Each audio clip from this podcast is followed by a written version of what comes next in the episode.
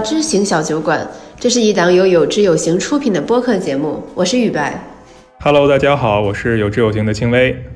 春节将至，今天我们想来和大家聊一个充满幸福感，但是又有那么一丢丢纠结的话题，那就是我收到了一笔年终奖，到底该怎么投比较好？哎，你这个话题让那些没有年终奖的同学听起来是不是有一丢丢的扎心呀？其实并不会。我们在这一期节目里边，虽然讲的话题是年终奖，但它本质上来讲，就是我临时有了一笔钱，然后我在当下的这个时刻该怎么去规划它，该怎么去投资它。所以没有年终奖的朋友们也不用担心，或者说感到一些扎心。对我相信听完这些，可能也会对你有一些收获和启发吧。为了更好的聊这期节目，我们邀请到了有知有行数据组的金栋同学。为什么邀请他呢？因为他在我眼里不仅是一位资深的计算机科学工程师，更是一位优秀的个人投资者。他特别喜爱和擅长从客观数据的角度来理解和看待投资。那我相信他对这个话题的观点和看法会让我们很有启发。欢迎金栋同学。Hello，大家好，我是有知有行的金栋。呃，目前在有知有行负责数据工作，从事个人投资，其实呃大概已经有五年多时间了吧。东大呢会比我跟宇白都资深许多，能不能聊聊就是过往的那些年，然后你是怎么去处理你的年终奖的投资的？其实，在讲年终奖怎么处理之前，其实我想讲一讲我的年终奖怎么发的。呃，因为我自己可能工作年限也比较长了，所以有一些年终奖发的经历还印象挺深刻的。呃，我印象中，呃，最深刻的就是在我第一次工作的时候，我第一年工作的时候，大概工作了是半年多时间吧，就到了春节的时候。呃，因为刚开始工作，其实心里边也对年终奖也没有什么特别的这种印象，或者也没有什么特别的期待，所以当时也不知道公司会不会发年终奖。过年回家的时候也没有跟父母说。结果呢，等到大年三十那天晚上八点多，已经开始看春晚的时候。结果老板突然打电话过来，说：“你们这些新员工今年工作都很努力，本来呢工作不满一年应该是没有年终奖的，但是呢为了特别鼓励你们，老板特意为你们申请了一个新人年终奖，所以每个人当天给发两千块钱打到卡里边。我赶紧就查了一下那个银行卡，结果发现哎两千块钱真的是到账了，所以就特别开心。那那两千块钱你是怎么花的呀？”我当时记得就告诉父母之后，然后就转给了他们。太孝顺了！哇塞，对啊，一分钱都没有留给太孝顺了。可能确实觉得两千块钱也不是特别多吧。哦，你看刚毕业工作第一年就有这个大格局。对我特别能理解那个感受，就是我也记得我当时呃工作的第一年收到年终奖的时候，那种喜悦其实是很难以言表的。你们两个说的让就是我们听我们这些节目的没有年终奖的同学情何以堪？但是没关系，我的经历可以安慰到大家，因为我最开始刚工作的时候是做媒体记者嘛，就是传媒行业一直以来可能年终奖都比较少，所以对我来说年终奖几乎就跟没有差不多。嗯，然后我身边的记者朋友们其实大家也不是很有理财概念。都是今朝有酒今朝醉，就是发了工资，大家就吃吃喝喝，然后几乎都是月光族，然后就这么度过了我人生职场生涯的前几年。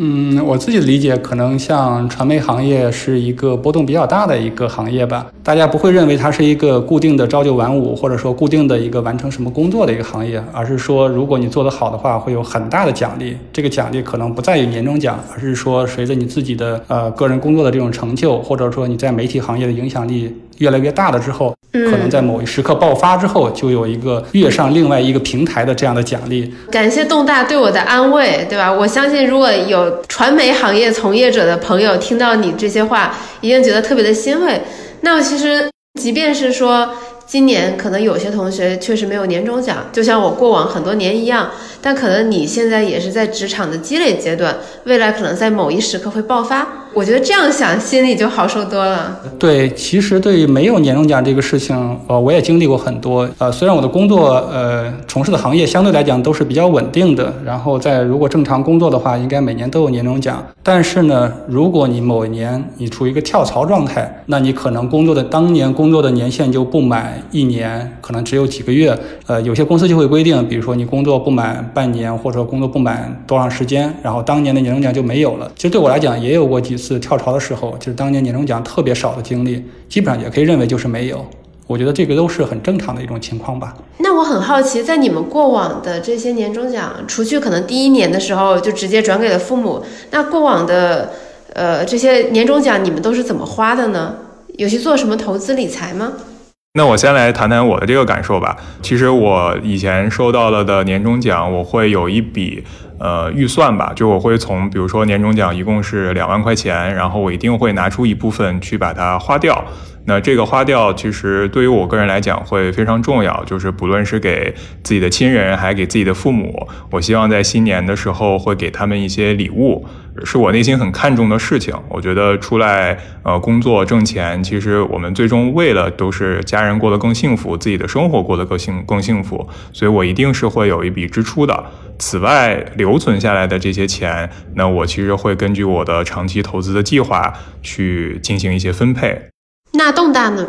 嗯，对于我来说，其实因为时间比较长，所以其实，呃，处理方法也前后也会有很大的差异。刚毕业那几年，其实我处理年终奖，大部分时候就是直接存下来。当时会感觉压力比较大，在北京生活，可能未来的支出会有很多，不管将来想买房也好，买车也好，所以我基本上把年终奖大部分都会直接存下来。当然，有一部分也会给父母。然后大概是五年多以前，也就是一六年开始吧，然后才认真的开始学习投资这个事情之后，然后对于这样的一笔钱的奖励，然后会比较多的考虑怎么样去跟投资结合起来。果然我俩挺不一样的。哎，雨白，那你打算怎么处理你今年的年终奖啊？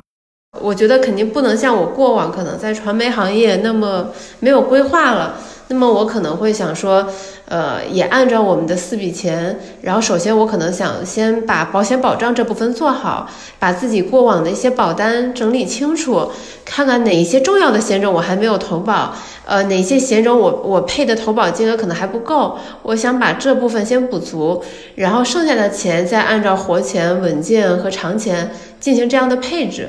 嗯，同意，这个保险这个我特别同意，然后。前两天不是那个保险新规执行了嘛，然后重疾险整个这个行业大家都在说这个事情，然后我当时也借着那个情况去看了一下自己的保障，本来是想就是赶在那个执行之前去买一笔的，但是后面算了一下，我发现不是特别划算。其实也不怕跟大家说啊，就是我现在医疗险和意外险还处于裸奔的状态啊。当时盘算了一下，我就会觉得今年的年终奖我会把我的医疗险和意外险这块补上。我觉得会比我花更多的钱再去把重疾的额度补高，可能会更合适一些。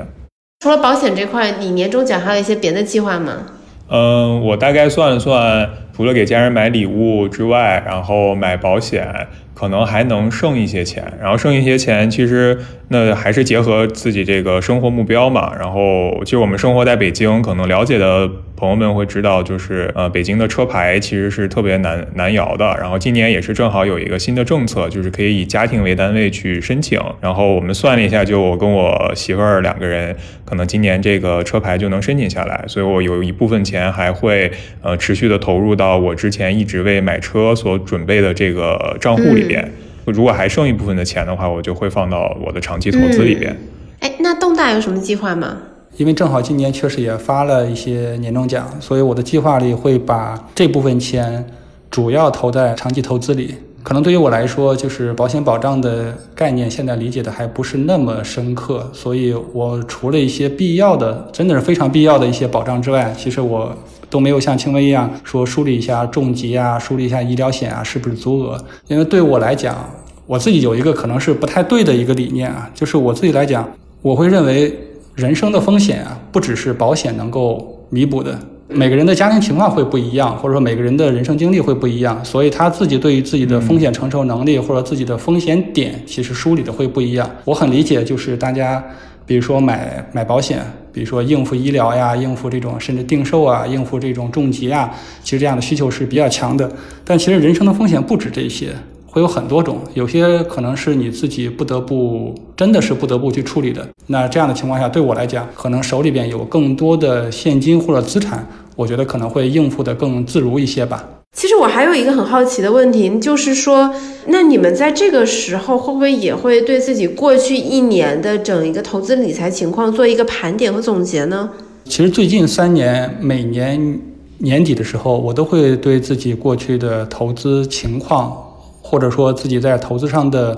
学到的东西进行盘点，看看自己是不是真的在投资上。有进步，而且哪些是你真的进步了，哪些是你之前以为自己进步，但其实并不知道的东西。嗯，我觉得这个是你真正能够在投资上收获复利的一个根本，而不是说当年的投资收益到底有多高。比如说，我们举例来说的话，从一八年、一九年、二零年，其实这三年的市场情况非常不一样。那你可能今年收益有高有低，但这个对你来说不重要。你不是说。这个市场状况给你带来的收益多少，而是说你对投资的认识到底提高了多少，这个可能会更重要一些。其实我也有做这个梳理，大概是两周之前吧，嗯，我就自己梳理了一遍，然后还请咱们研究组的永静姐姐，呃，帮我看了一下。其实我不光是管理，就是我们家的钱，其实我父母的一些钱我也在帮他的管。其实就是综合的去看了一下我们今年整个的持仓，然后回顾了几个关键的操作的行为，按照自己心目当中的那个配置比例吧，觉得自己还缺哪一块儿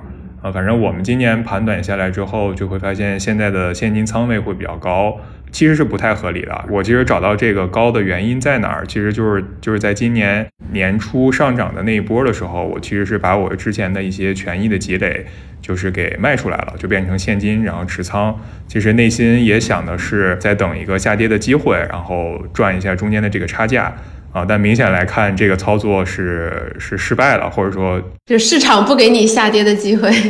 对对对，三千四百点出来的时候，但是现在你看年底已经还是三千五百点，对，所以我觉得这就像东大刚才说的吧，就是你盘点你的这个投资的时候，在盘点的过程当中，你就会发现你有哪些事情是真的做对了，还是自己骗自己的那种啊，我似乎是做对了，对，会非常不一样。那你们两位在就是这几年做这样的盘点之后，有觉得说自己每一年都比前一年更有提升吗？呃，我会觉得。我对一些事情的理解会有进一步的加深，啊，比如说你应该长期待在这个市场里边，你如果持续的在等一个低位，就是空仓也是一种赌。我记得莫言写过一篇这个公众号的文章。对，我觉得当你在做这些盘点的时候，再结合到你曾经看到的那个你似乎认为你理解了的事情的时候，当时你可能是你认为你理解了的，看到你实际的操作是怎么样的时候，我觉得对他的这个认识会有更深的感受。我觉得青梅说的很对，就是不要你以为自己懂了什么，而真的在市场遇到了这个情况，甚至说在遇到你原来以为你懂的反方向的情况时候，你是不是还真的能够坚持你原来以为的那些理念？我举一个例子，比如说，呃，我们的投资原则里边有一条叫做“不懂不做”，对吧？这四个字其实是特别简单，其实每个人可能一看这四个字都觉得自己会理解的。我不知道什么，我不懂什么，我就不要去买卖什么，这个是一个很简单的一个道理。但真的遇到那个事情的时候，你会觉得你会反思，说我是不是真的懂了？我举个例子来说，比如说今年年初的时候，因为疫情的影响，A 股其实有一个非常大的下滑。然后等到三月份疫情在全世界比较蔓延的时候，美股其实也有比较大的下滑。那之前我们会知道有一个说法，或者有一个比较普遍的理念，叫做说你可以买各类相关性不大的大类资产，然后通过它们的不相关性，然后能够获得一个比较平滑的收益。比如说 A 股不涨的时候，美股涨；美股跌的时候，可能黄金了、原油了会表现比较好。但是去年三月份，不仅 A 股跌，美股跌。连黄金和原油也跟着跌，那你就会对你之前学到的这些所谓的大类资产相关性，会有一个重新的认识，会有一个重新的梳理，说你是不是真的认识到了这些相关性到底代表什么意思？那你下次再持有，比如说黄金啊、原油这些资产的时候，你是不是对它的获利的原因，或者说你持仓的根本原因，还能够那么深信不疑？我相信这个可能是今年给给很多投资者带来深刻印象的一个事件吧。我猜宇白可能问这个问题，他潜台词还是想问问东大，就是那我们今年这个长期的钱，就是站在当下的这个时间点，我到底该怎么去处理它？是投它，还是我再等等机会？啊，如果是投的话，我是买什么比较好？对吧？嗯最近很火的这个张坤的基金，对吧？然后甚至都有这个后援会，对对，还是是是买一些这样的热点的基金，对吧？还是说呃买一些，比如说咱们温度计，呃，告诉大家的这个比较低估的红利和五百，它们之间会有一些什么样的差别？挺想动听听动大对这块的感觉，就是会不会我们买了这个低估了，它长时间都还会趴着？那如果是这样的话，我应该怎么去应对它？马上拿出小本子就准备记重点。呃，我们先来说第一个问题，就是我现在有了年终奖，我是现在就投呢，还是我等一等，等到低估的时候再投，对吧？嗯我觉得以 A 股现在的温度，或者说以 A 股现在的普遍的状况讲，并不是处于一个特别全市场都高估的状况。那在这个时候，一定是有参与的可能的。我如果我们对长计划比较熟悉，或者对一大比较熟悉的话，我们其实知道长计划里面有一个概念叫做仓位管理，就是说我在一个市场可以参与的情况下，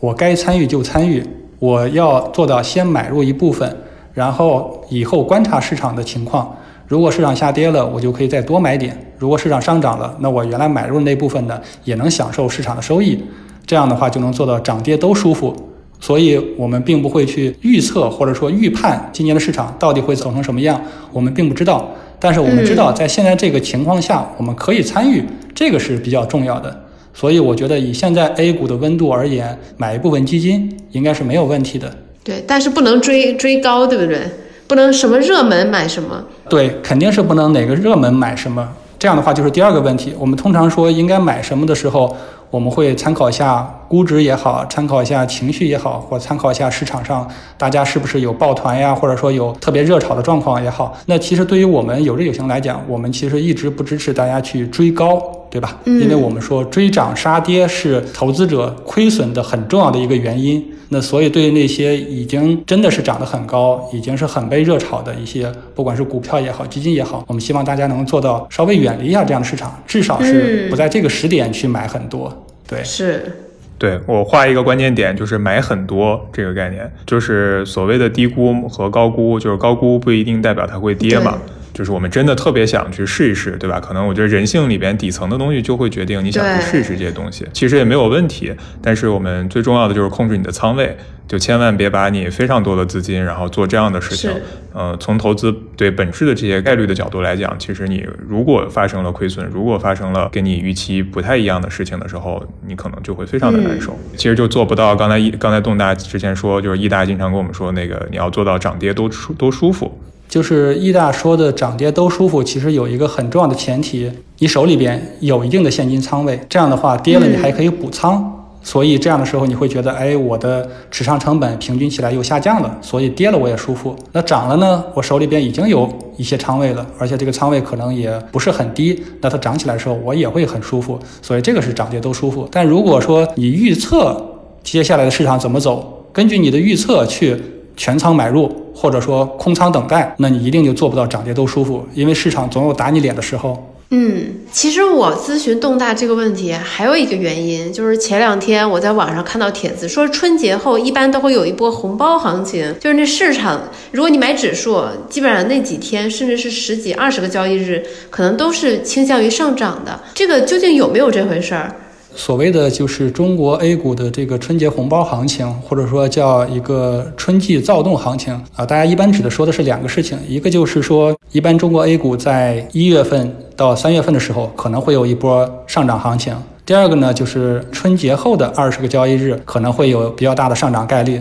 这个有些人其实专门统计了过去二十年的中国 A 股的春节之后的市场情况，确实不管是沪深三百也好，中证五百也好，在春节后有比较大的概率，从统计上来说有比较大的概率是上涨的，大概会有百分之六七十的概率吧。哦，哎，那为什么会有这这么一个上涨呢？对，确实是有一些可能中国的一些特殊的一些情况吧。然后大家也总结了很多的呃所谓的原因。呃，一方面可能是开年之初整个市场上的流动性会稍微的宽松一些，跟年底相比的话，年初的流动性是稍微宽松一些的。然后第二个因素呢，可能是比如说中国每年的中央的经济工作会议是每年在十二月份的时候开。然后每年的全国两会是在三月份的时候开，那在年初的时候，大家对这些重要的经济会议、重要的这种全国性的这种统筹会议可能会出现一些的政策红利，其实有一定的期待。哦，嗯，然后还有第三点呢，就是说，因为每年的 A 股上市公司的年报是在一月份的时候会出现一个业绩快报，也就是说，我会先预计一个这样的你的呃去年的业绩怎么样，然后正式的年报呢是在四月底的时候才会出。那在这个期间呢，一般你收到一个业绩快报，大部分会是一些报喜不报忧，或者说一些。啊，这样的情况，那在这个时候，正式的年报还没有出来之前，已经先有了一个预喜的情况，大家可能会对业绩也就比较有期待，所以这种情况下，可能就会比较容易出现一波上涨的行情。感觉听东大说完，然后宇白就马上要去买了，是不是？没有 没有，来了有车有行车。我是一个非常理性的投资者，因为我记得刚才东大说了，说这个概率其实也只有百分之六十多，最高也就七十多。也就是说，这个东西它概率并没有那么大。就是我真的如果贸贸然我 all in，那么我觉得到时候我的心里一定会很难受。呃，这种操作我觉得我们看个乐子就好了，或者说我们仨就就就打个赌，对吧？然后我们猜一猜这个行情就好了，就是千万不要拿你的钱去试它。嗯，其实我觉得意义是非常不大的。对，嗯，对，提醒一下而已。对 对，我觉得在刚才宇白和青薇说的都特别对。比如说，我举个例子来说，如果按照统计规律的话，那二零一九年之前二十年也是这个统计规律，对吧？嗯，但是二零二零年的春节，大家应该印象很清楚。二零二零年的春节之后第一天，A 股大跌了百分之六，千股跌停。对，因为有疫情的影响啊，或者说有这种恐慌情绪啊，所以在那个时候，不仅是节后的第一天 A 股跌得特别厉害，而且在之后的二月份、三月份，一直跌到三月底，才有一个到了谷底的情况。嗯，所以呢，你其实是没有办法根据过去的统计规律来确定今年会怎么样的。对，刚才还 get 到了一个重要的点，就是说，不是说你春节前不应该投，而是说你不应该把春节行红包行情当做你投资的一个非常重要的衡量因素。假设说我们只是说选择我们现在觉得 OK 的标的，我们投进去。假设今年的春节红包行情真的发生了，那么我们自然可以享受到这一波上涨的红利。但是我们不应该说这个红包行情一结束，我们炒个短线我们就拿出来，那样可能就背离我们投资的初心，也未必能达到一个很好的效果。我这个理解是不是对的？是的，很正确。对我，我觉得理解的特别到位。我们还可以举一个这样的例子，比如说，假如你二零一九年春节的时候，你要参与这个春节红包行情，你二零一九年。春节之前买入，那你春节之后确实享受到了一波很大的上涨。二零一九年的春节之后，二月份、三月份，大概 A 股能上涨百分之二十多。但是即使是这样，如果你那个时候说我只是抱着参与春节行情的这样一个目的来的，那你那个时候可能就赎回了，对吧？嗯。二零一九年三月份赎回了，但那个时候 A 股多少点呢？才三千三百点，现在呢已经三千五百点。你这说的不就是我吗？你这说的不就是我吗？不，我觉得这是一个特别生动的案例啊，其实就是这样。但是稍微这个这个自我庆幸一下，就是我虽然做了这样的操作，然后我其实是控制我的仓位，就没有把我所有的仓位都做这样的操作。如果真的是那么做了，我一定会非常的难受。又映射到回到我们刚才讲的那些所谓的投资道理，对吧？但其实发生的时候就会变得非常的深刻。哎，那在春节这个时点前后，呃，还有没有别的可以供投资者参考的一些建议？因为我之前也看到有人说，其实现在国债逆回购是一个很好的一个这个所谓薅羊毛的手段，在国庆前啊、春节前啊，可能都很适合，就是采用国债逆回购的这种方式。呃，国债逆回购确实是一种比较安全的一种投资方式，因为你买卖的其实是呃国债，是由国家信用做担保的，所以这种投资方式是比较安全的。而且历史上统计确实是在每年的，比如说年底。或者说春节之前，其实确实会有一波呃所谓的这种利率飙升的时候。那在这个时候，如果你赶上了，嗯，那你正好遇到了，那你把你的比如说手边的这些活钱临时去参与一下，获得一个临时不错的一个短期收益，其实是很好的一个一个机会。但是它也不是说一个特别稳定，说每年或者每个时点都一定会出现的这样的机会。如果你遇到了，有参与一下也挺好。对，而且我觉得国债逆回购其实是很适合打理你的那些我们叫子弹，对吧？就是闲置资金，你还没有投入到长期投资里的这些钱。对，如果你完全用很多的钱，然后去等待的这个国债逆回购这样子的机会的话，就很得不偿失吧。对，那我理解了。所以说，国债逆回购最好是使用你活钱中的一部分来进行这个这个投资，而不是说，对吧？我为了等国债逆回购的这个时间点，我之前原本想要，比如说买基金、买股票的钱，我攒着不动，我到春节前再来做国债逆回购，其实这个是不对的。对，而且通常国债逆回购，我们是会在券商的软件里面去操作的。其实也是有有这个市场波动的，就可能在一定的时间窗口内，比如说两个小时，它可能会非常的高。然后过了这两个小时之后，它可能这个价格就下来了，就是你再买的话就没有那么划算。所以如果你的活钱平时是存在其他的地方，如果你在临时去这样的转，其实也是很不划算的。对。哦，所以它还是有一点点门槛和技术含量的。是的，我觉得刚才青薇说的特别对，这一点正好就映射到有志有行投资第一课最开始的第一课，你的钱、你的获利的基础到底是从哪来的？所以，如果你要是想参与长期投资，你知道你的获利基础是要跟随经济的增长，然后获取这些上市公司成长的收益的话，那你就知道，你就必须是待在市场里边，长期与这些企业为伴，然后最后获得这该得的收益，而不是去追寻那些短期的各种获利的机会。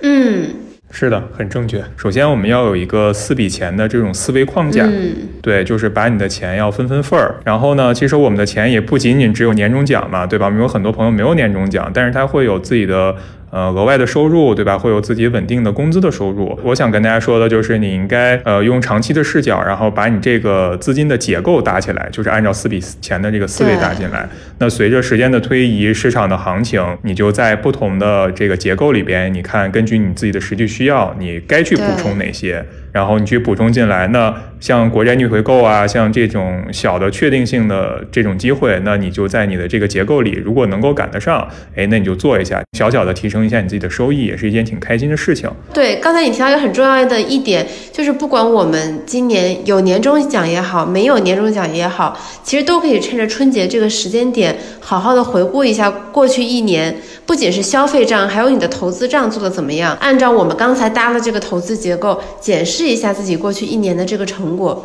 呃，说到这点的时候，其实我特别想再补充一点，就是投资是为了更好的生活。那我们投资不光是要看收益，要看我们自己个人的成长，也看到自己在投资上的这种进步。更关键的是，你应该是在投资真的能够让你变成一个更好的人，你是一个更爱家庭、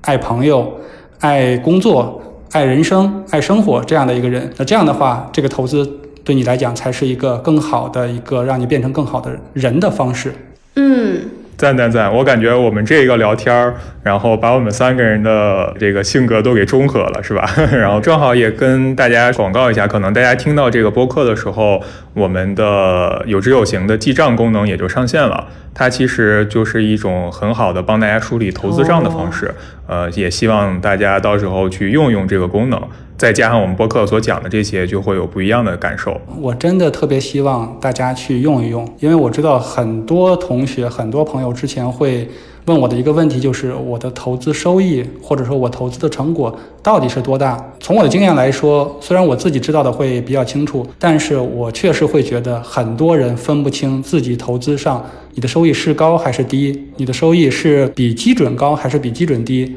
包括你的投资目标到底是什么，你能不能够达到，或者说你有没有达到，很多人也是分不太清楚的。那记账功能就是在这方面帮助到大家，看看自己的投资目标到底应该怎么去设立，然后你的目标有没有完成，你的投资收益是不是跟你真的想象的是一样的。嗯，感谢东大最后帮我们还打了一波小广告。我们都希望大家新的一年变得更有钱，在这里也提前给大家拜一个早年，祝大家新年快乐，万事如意，心想事成。我们下期见。拜拜。Today is gonna be the day that they're gonna throw it back to you. By now, you should have somehow realized what you gotta do. I don't believe that anybody feels the way I do about you now.